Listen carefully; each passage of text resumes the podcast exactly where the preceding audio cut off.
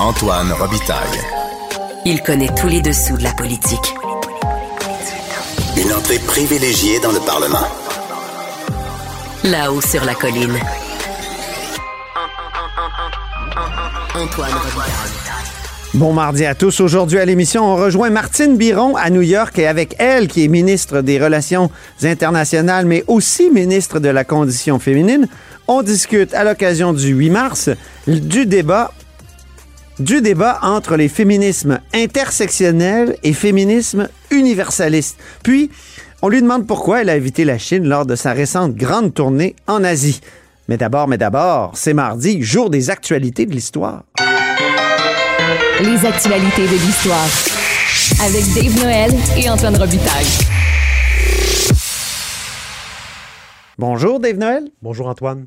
Dave Noël, c'est notre chroniqueur d'histoire et accessoirement journaliste au devoir, auteur entre autres de Mon calme général américain. Il est avec nous tous les mardis parce que l'histoire et le passé sont toujours d'actualité en politique. Et aujourd'hui, on profite d'une nouvelle archive qui a été déposée sur YouTube. C'est une émission euh, qui s'intitule La bonne question, euh, animée par René Lévesque. C'est une sorte de point de mire, mais lorsqu'il était premier ministre et finalement chef de parti, chef du Parti québécois. Oui, donc cette archive-là a refait surface euh, dans le cadre du grand ménage du Centre de documentation du Parti québécois. Ah oui, ça, il faut en parler. nationale, oui. donc c'est grâce à Pascal Bérubé, oui, député de Matane Pascal. Bérubé, euh, qui est devenu un peu l'archiviste de ce centre-là, il s'assure que rien ne soit détruit. Et il a mis euh, en ligne euh, une des cinq, en fait deux des cinq émissions, de, que, que, comme que tu nommais bien, La Bonne Question, qui ont été diffusées entre décembre 77 et euh, avril 78. Donc, euh, c'est des émissions où on entend le premier ministre de l'époque, René Lévesque, qui répond aux questions euh, du public. Comment dire, c'est un peu arrangé avec le gars des vues parce qu'on voit donc René Lévesque est assis à son bureau, il regarde une, un petit poste de télévision un peu brun et puis les gens lui posent des questions et il répond et à l'occasion, il se lève pour aller au tableau avec sa craie pour expliquer, comme à l'époque de point de point de, de, de, de, de mire. Point de mire. Oui, oui. Rupture, oui. point de mire. Euh, donc, point de rupture, ça, c'est le documentaire Oui. sur euh, 1995. ça. Oui. Oui. D'ailleurs, on peut écouter un- la petite musique d'ouverture de ces fameuses émissions-là qu'on appelait La Bonne Question, qui était diffusée euh, dans, dans ce qui était à, à TVA, en fait, à l'époque. Et ça nous euh, replonge dans, le- dans- en 1978, Oui, cette musique. un peu disco.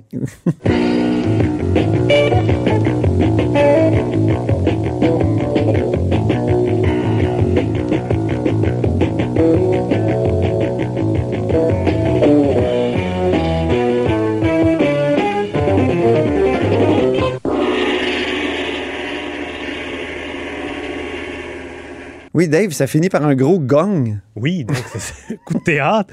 Moi, j'ai- j'aime beaucoup quand même la petite musique. euh, ça nous replonge dans une autre époque. Vraiment. Euh, ces émissions-là étaient diffusées le samedi à 22h, donc au même moment. euh, à Radio-Canada, à la soirée du hockey, on avait le Canadien qui était en troisième période. Donc, on peut imaginer Ah que le- bon? le, succès de ces émissions-là était re- relatif. Ça visait à, donc à, à fa- favoriser la communication entre la population et le gouvernement. C'était payé, par contre, par le Parti québécois. Mhm. Euh, Ça avait coûté les cinq émissions. 115 000 En dollars d'aujourd'hui, ça correspond à 500 000 Et euh, comme je disais tout à l'heure, il y avait des questions posées euh, par le public et le premier ministre était quand même parfois assez, assez raide dans ses réponses. D'ailleurs, Oui. On peut écouter... euh, Mais les questions étaient aussi euh, corsées, là. oui, oui, mais ça fait penser en même temps aux questions qu'on entend maintenant au débat des chefs. On fait, on fait appel aux Ouais. citoyens pour qu'ils posent sa, sa propre question. C'est vrai. Et souvent, les politiciens vont vraiment être très euh, empathiques.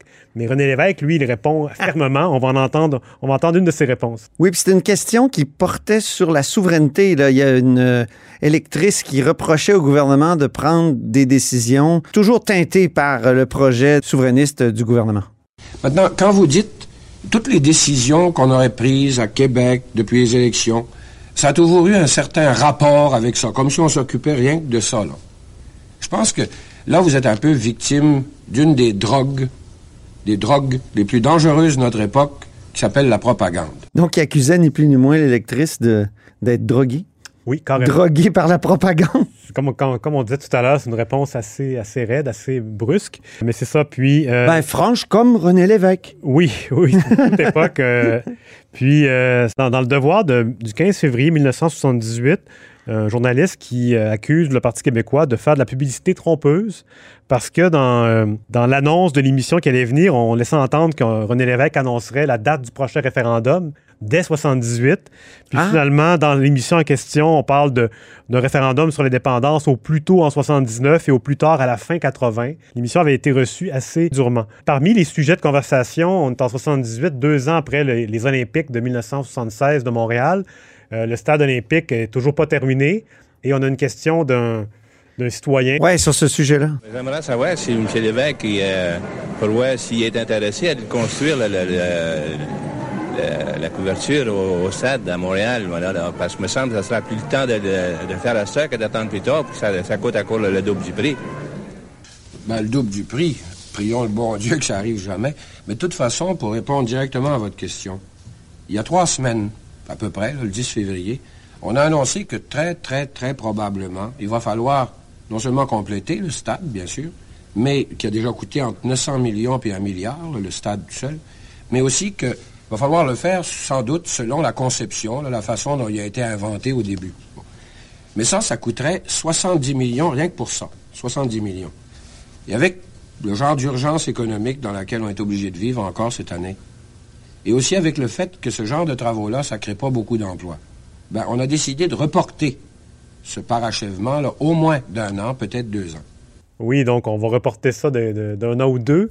Un an, peut-être deux. Oui, c'est ça le, le sujet. Il semblait pas trop euh, stressé avec ce dossier-là qui, qui va euh, coller longtemps à l'actualité. Ils vont finir par le construire, le maudit stade. Oui, oui. Ensuite, les- la toile va déchirer de nombreuses fois. Oui. Euh, bâtiment très bien euh, pensé. Euh, on a ensuite une autre question sur le- la protection du territoire agricole. Euh, donc, c'est un enjeu qui, qui était euh, abordé de front à l'époque. Euh, et c'est intéressant d'entendre M. Lévesque qui dit euh, faut préserver nos terres, il n'en reste pas beaucoup. Dès, dès cette époque-là, aujourd'hui, c'est encore un, un- un enjeu, une crainte de perdre Ben oui. leurs terres au profit de l'urbanisation. Donc, euh, Ça a quand même freiné le développement immobilier à certains endroits, euh, le- les terres agricoles. Mais pas toujours, hein, quand même. Quand Il y a on eu des... roule sur la, sur la 20, on voit de chaque côté, Oui. en Montérégie, des, des développements immobiliers qui vont très loin. Dirais-tu qu'on voit l'échec de la loi? Euh, disons qu'on voit que le- la, la banlieue prend de l'expansion. OK, oui, on va y aller sur les faits. OK, on va écouter cette réponse. Cette année, là, avant la fin de l'année, il va y avoir les lois et les règlements nécessaires pour la protection des terres agricoles. Qu'on protège nos bonnes terres pendant qu'il en reste encore, là, au lieu de les laisser manger indéfiniment par les spéculateurs, par les dé- développements domiciliaires, surtout autour des grandes villes. Alors, je trouve que pour un an et demi, ben, c'est déjà pas si mal, enfin. Mais comme je disais au début, il n'y a pas de recette magique. Il faut piocher sans arrêt pour améliorer les conditions. Oui, puis René Lévesque, au passage, dit que pour un an et demi, il est fier de- du bilan. Mais c'est vrai qu'il y a eu plusieurs réformes, plusieurs adoptions de lois euh, clés, là, que ce soit loi 101, protection de territoire agricole. Puis il parlait aussi euh, dans cette émission-là de, de, de la régie de l'assurance automobile du Québec, qui était très controversée à l'époque. Tous les avocats étaient contre. Ouais, puis il expliquait comment ça fonctionnait. Donc, Oui. c'est assez intéressant. Hey, vraiment dans le détail, là. On Hein, a l'impression aujourd'hui que ça a toujours été là, mais c'est quand même assez récent quand on y Oui. pense.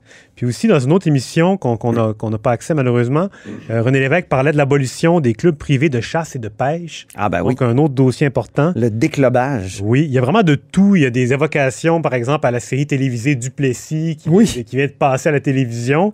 Et il parle même des loups marins de Brigitte Bardot. Oui. Donc, euh, René Lévesque, qui est un Gaspésien d'origine, ne parlait pas de phoques, mais de loups marins comme on faisait à l'ancienne. Ah oui, c'est vrai. Oui. Mais il faut le dire aux gens, c'est disponible sur YouTube, puis je vais mettre euh, sur la page de l'émission le lien direct, parce qu'il faut écouter ça. C'est vraiment intéressant pour les passionnés de politique, évidemment. Puis en terminant, c'est ça, on a une petite question qui semblait vraiment plantée, parce qu'habituellement, on voyait la personne de près qui, faisait la, qui posait la question au premier ministre, mais là, à la toute fin, il y a une question, on voit la, la télévision au loin, mais on a a l'air la d'être une jeune fille. Ouais, mais de filmer de très loin, ça semble vraiment planté. Comme de raison, la, la question euh, est la suivante. Aimez-vous ça être premier ministre, M. Lévesque? Donc, on va écouter la réponse du premier ministre de l'époque.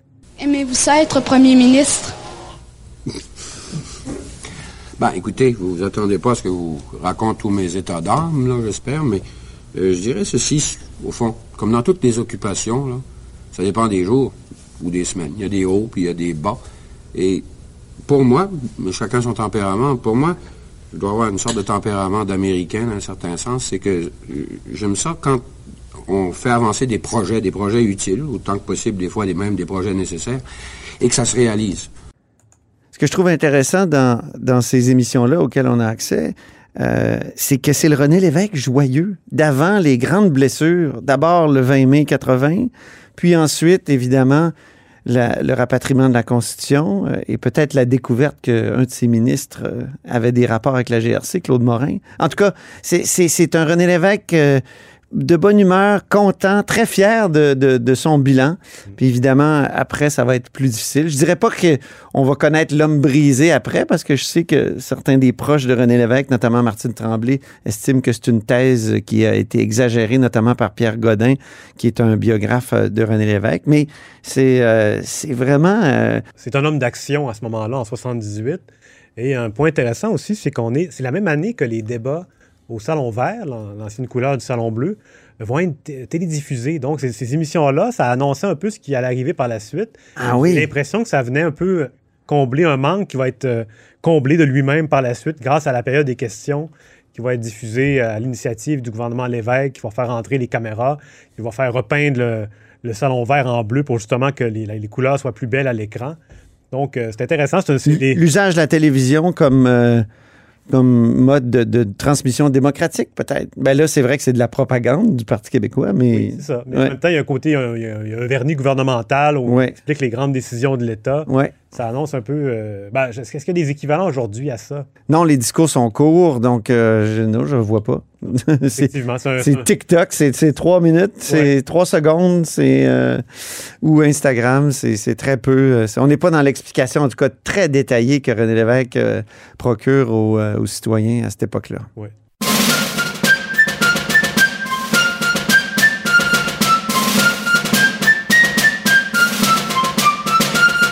On a reconnu la musique révolutionnaire américaine. Dave, et parce que tu veux nous parler d'un livre d'un ami de l'émission, Gaston Deschaines, historien ici, qui a été historien, quoi, 30 ans ici euh, à l'Assemblée nationale et il vient de faire paraître Un pays rebelle. C'est en lien avec l'esprit révolutionnaire américain. C'est pour ça qu'on a fait jouer la petite musique. Tout à fait. C'est ça. C'est un peu un lien méconnu euh, de l'histoire du Québec avec euh, les Américains. Euh, donc, c'est un ouvrage qui est, paru au Septentrion il y a quelques semaines. Un pays rebelle, la Côte du Sud et la guerre de, l'indépendance américaine. Dans le fond, dans cet ouvrage-là, Gaston Deschênes nous parle de la Côte du Sud. La Côte du Sud, c'est cette région-là qui va de Beaumont à Kamouraska. Il y a à peu près, à l'époque, il y avait 14 paroisses. Euh, c'est une région euh, sur la, rive sud de Québec, un peu en aval de la capitale. Et à l'époque de, la Révolution américaine, en 1775-76, on y retrouvait le sixième de la population de ce qu'on appelait la province de Québec à l'époque. Mm-hmm. Euh, et Gaston Deschênes, qui est natif de Saint-Jean-Port-Joli, il a consacré sa carrière à cette région-là. C'est un pays de légende. C'est la région qui nous a donné, par exemple, la sorcière, la Corriveau. Oui. Le pays des anciens Canadiens de Philippe Aubert de Gaspé, le romancier. Donc, ah oui. C'est une région importante.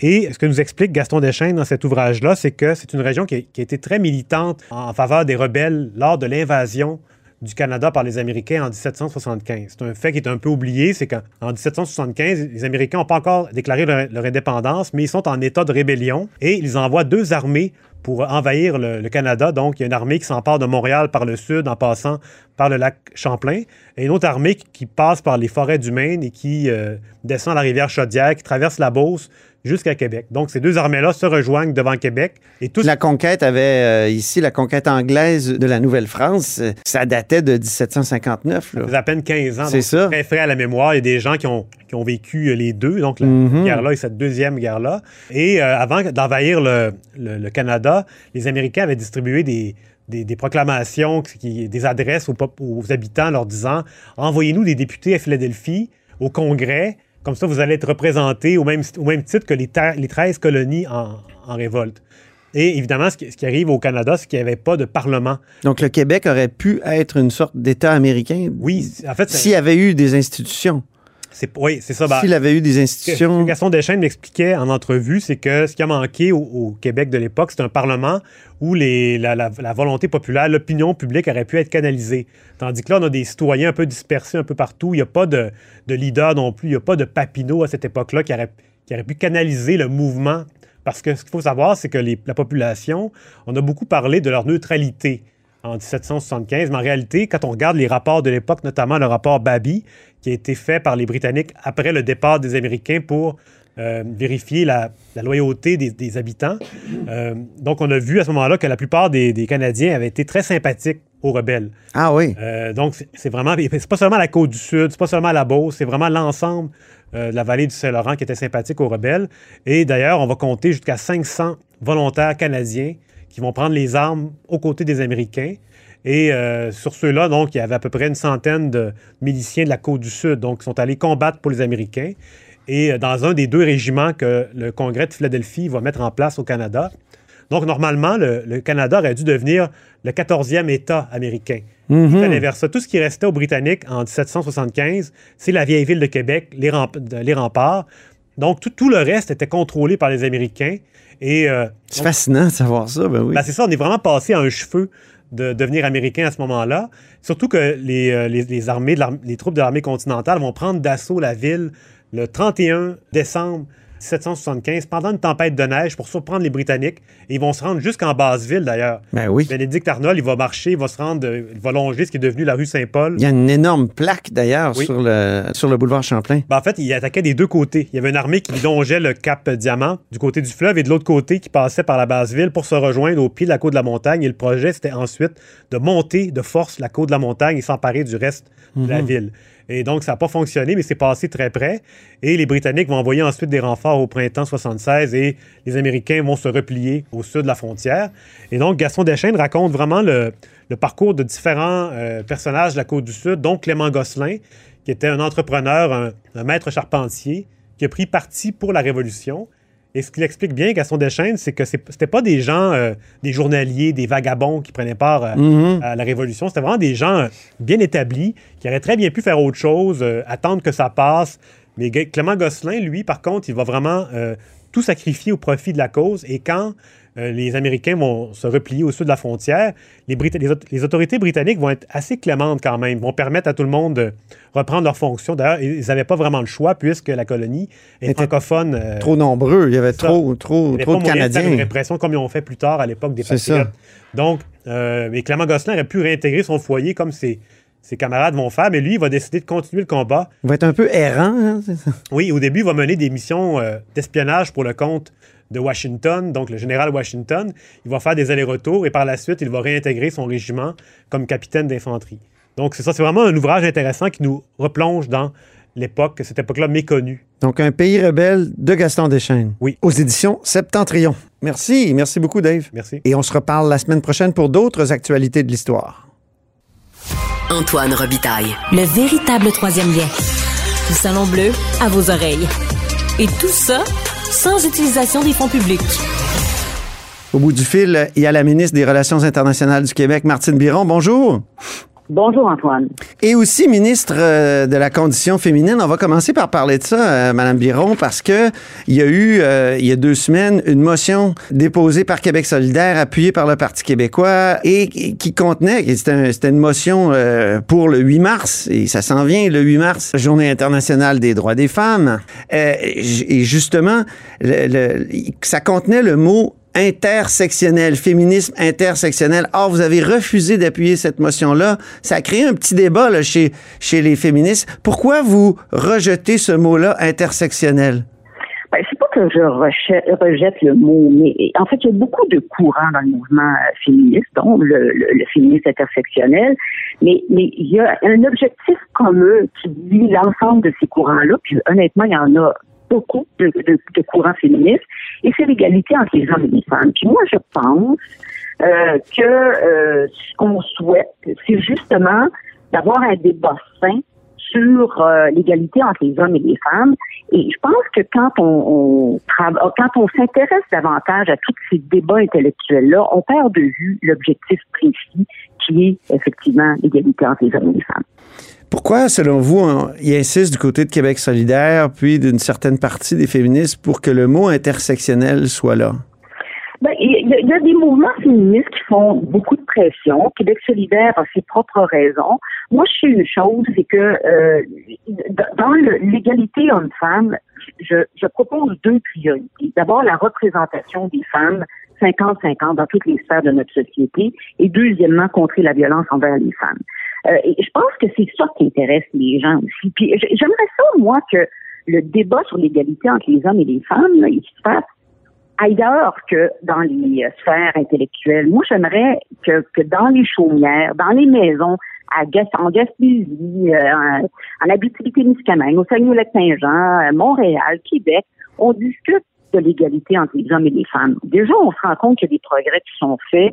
D'abord, les hommes, par exemple, prennent plus leur congés parentaux. Les hommes, par exemple, s'impliquent davantage euh, dans les tâches ménagères. Les femmes, elles, euh, elles, se battent aussi pour avoir plus de sécurité dans leur rue. On parle aussi de contrer la violence. Je pense qu'on devrait davantage insister sur ces débats-là qui touchent vraiment les gens et qui, qui résonnent davantage plutôt que d'aller dans euh, les grands courants intellectuels féministes. Et d'ailleurs, je trouve que les, les féministes ici, les, les différentes organisations féministes devraient travailler davantage ensemble à l'objectif précis, central, qui est, qui est le leur, qui est, l'égalité entre les hommes et les femmes. Mais les féministes intersectionnelles, ce qu'elles pensent, c'est que euh, on, peut, dans certaines politiques, évidemment, ce qu'elles visent, c'est la loi sur la laïcité, nuire à certaines femmes. Elles disent, par exemple, que la loi sur la laïcité nuit aux femmes musulmanes qui veulent porter le voile. Et donc, euh, l'intersectionnalité, ben, ça, ça permettrait de voir que cette politique-là brime le droit des femmes. Qu'est-ce que vous pensez de cette analyse? Ouais, ben moi je je l'ai pas entendu en autant de mots cette analyse-là. Euh, je je je je sais pas s'il y a un lien, mais moi je sais que je n'en fais pas de lien entre entre les différents courants féministes et la loi 21. Euh, moi, je pense que euh, la loi 21 sur la laïcité de l'État, euh, ça, ça, ça, je pense que c'était le chemin à suivre. Puis pour ce qui est de l'intersectionnalité, je pense que les courants féministes sont ce qu'ils sont. Les débats peuvent se faire. Euh, mais euh, je pense qu'on doit ne jamais perdre de vue notre objectif qui est l'égalité entre les hommes et les femmes. Mais, mais Christiane Pelcha, euh, qui est une avocate qui défend la loi 21, dit que l'intersectionnalité, ça pourrait miner la loi 21 devant les tribunaux. Qu'est-ce que vous pensez de cette analyse? Hum. Ben, je, je, pense Christiane Pelcha, qui est aussi une ancienne présidente du Conseil du statut de la femme. Hum. Oui, elle est partie d'un litige actuellement qui est devant les tribunaux. J'ai envie, Antoine, de me garder une petite réserve euh, puis de laisser les tribunaux euh, trancher sur cette question-là. D'accord. donc là, vous, vous rentrez d'Asie. Vous êtes à New York actuellement, d'ailleurs, pour une, une, activité qui a rapport aux droits des femmes. Oui, c'est ONU Femmes qui siège actuellement. et j'ai rencontré plusieurs groupes féministes ici à New York. Puis cet après-midi, je vais prendre la parole euh, devant euh, les pays francophones euh, sur la question de la condition féminine au Québec. On, a, on a fait beaucoup de choses à travers le temps. Alors, je pense que c'est le temps aussi de partager notre expertise à ce niveau-là. alors, je vais parler là, cet après-midi à l'ONU. C'est un bel honneur que l'Organisation internationale de la francophonie fait. De quoi vous allez parler comme, comme geste que le Québec a posé pour l'égalité entre les hommes et les femmes? Ben, on a fait beaucoup de choses concernant euh, pour contrer la violence envers les femmes. Euh, alors, je vais parler des tribunaux spécialisés euh, qui ont été mis en place. Je vais parler des bracelets anti-rapprochement. Je vais parler également de toutes nos stratégies qu'on met ensemble pour euh, essayer de d'accueillir davantage de femmes qui sont dans des situations de violence pour et, et, et, tout l'argent qu'on a mis au cours du dernier mandat pour essayer de contrer la violence. Je vais également parler de la représentation des femmes euh, dans les, euh, les sphères de pouvoir, c'est-à-dire que on a adopté la loi 4, si je me souviens bien, euh, pour une, une, équité, en fait une zone paritaire au niveau des conseils d'administration des organisations publiques. Et je vais également raconter la dernière élection où 46% des femmes qui sont à l'Assemblée nationale sont, sont, ont été élues je pense que ça, c'est une grande victoire, c'est une, victoire historique. Quand j'en parle, moi, dans les, relations bilatérales, les gens sont très impressionnés du nombre de femmes qui siègent à l'Assemblée nationale. Mm-hmm. Donc, vous rentrez, comme je le disais, euh, d'une grande tournée en Asie. Pourquoi en Asie? Euh, Qu'est-ce qui rendait cette tournée nécessaire? Il y, a, deux choses que je vais dire par rapport à ça. D'abord, euh, lors du dernier mandat, il n'y a aucun ministre des Relations internationales qui est allé sur ce territoire-là. Nous avons des bureaux en Chine, nous avons des bureaux en Corée du Sud, nous avons un bureau à Singapour, nous avons une délégation générale au Japon. Alors, euh, comme ministre des Relations internationales, je pense que c'est la moindre des choses que j'aille voir les gens euh, sur le terrain. Euh, la deuxième chose que je Mais vous n'êtes pas allé en Chine. Sur la, la, la question... Vous n'êtes pas allé en Chine, Martine? Non, je suis pas allée en Chine, effectivement. Ben, en fait, est-ce que est-ce que c'est lié aux tensions entre la Chine et le Canada? Euh, c'est pas lié à, euh, aux tensions, euh, mais il y a un contexte. Euh, c'est sûr que euh, la, la, Chine a fermé ses portes pendant la pandémie. Euh, il y a une certaine méfiance à l'égard de la Chine actuellement. Mmh. et ce que ça a fait, c'est que ça a bénéficié aux pays limitrophes. Euh, en Corée du Sud, par exemple, les échanges ont augmenté de 45 À Singapour, les échanges ont augmenté de 30% Au Japon, c'est la troisième économie mondiale. Là aussi, les échanges et les exportations ont augmenté euh, substantiellement. Alors, il faut voir euh, comment ça se passe sur le terrain. Peut-être que j'irai en Chine un petit peu plus tard. Je vais voir comment les choses se profilent. Mais je pense que c'était la moindre des choses d'aller voir comment les pays de l'Indo-Pacifique ont réussi à tirer leur épingle du jeu dans un contexte où la Chine a fermé ses portes pendant la pandémie. Vous avez rencontré l'ambassadrice du Canada en Chine, Jennifer May, à Singapour. Avez-vous mm-hmm. discuté de la question de l'ingérence dans les élections canadiennes? Non, j'ai pas discuté de ce sujet-là, mais euh, nous avons parlé du climat tendu euh, actuellement euh, en Chine et elle le reconnaît. Ce qu'elle dit, c'est que, euh, d'ailleurs, sur la perspective du Québec, que, que les, les, les, Québécois qui ont une expérience en Chine reprennent tranquillement les affaires, mais que le climat de tension, il est là. Et, et ce qu'elle suggère, c'est de ne pas être naïf par rapport à la Chine. Et, et je pense que c'est tout à fait dans l'ordre de notre pensée. C'est-à-dire, c'est exactement ce qu'on pense nous ici. Ne soyons pas naïfs par rapport à la Chine mais voyons voir euh, comment, euh, s'il est toujours possible de faire des affaires. Et je pense qu'actuellement, il y a beaucoup de Québécois qui pensent que c'est encore le cas. C'est quand même un marché important, le marché chinois. Et euh, je rappelle que ça fait 40 ans qu'on est en Chine. Ben oui. Alors, on a quand même une certaine expérience, une certaine expertise sur le terrain.